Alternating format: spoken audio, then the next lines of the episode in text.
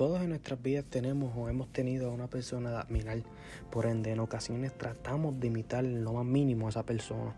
Ahora bien, no está mal imitar a esa persona que tanto admiras, lo que está mal es dejar nuestra identidad por querer ser una copia sin sello propio.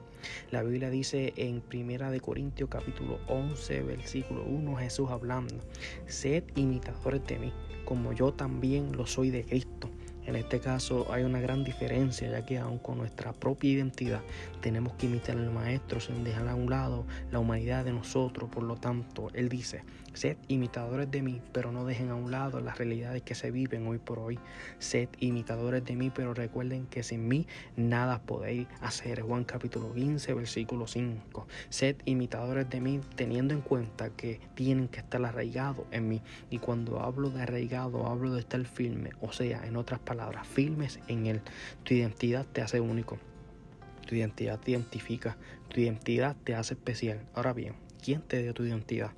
Por lo tanto, si tu identidad te la ha dado Jesús, que tu mayor ejemplo a seguir sea Él en todo y para todo. ¿Sabes algo? Antes yo buscaba aquellas vasijas que llenaban de agua a otras que estaban vacías, pero dejé de hacerlo cuando me di cuenta que yo siempre fui una vasija y que siempre estuve llena y que por lo tanto yo también podía llenar a otros. Tú eres la vasija de este tiempo.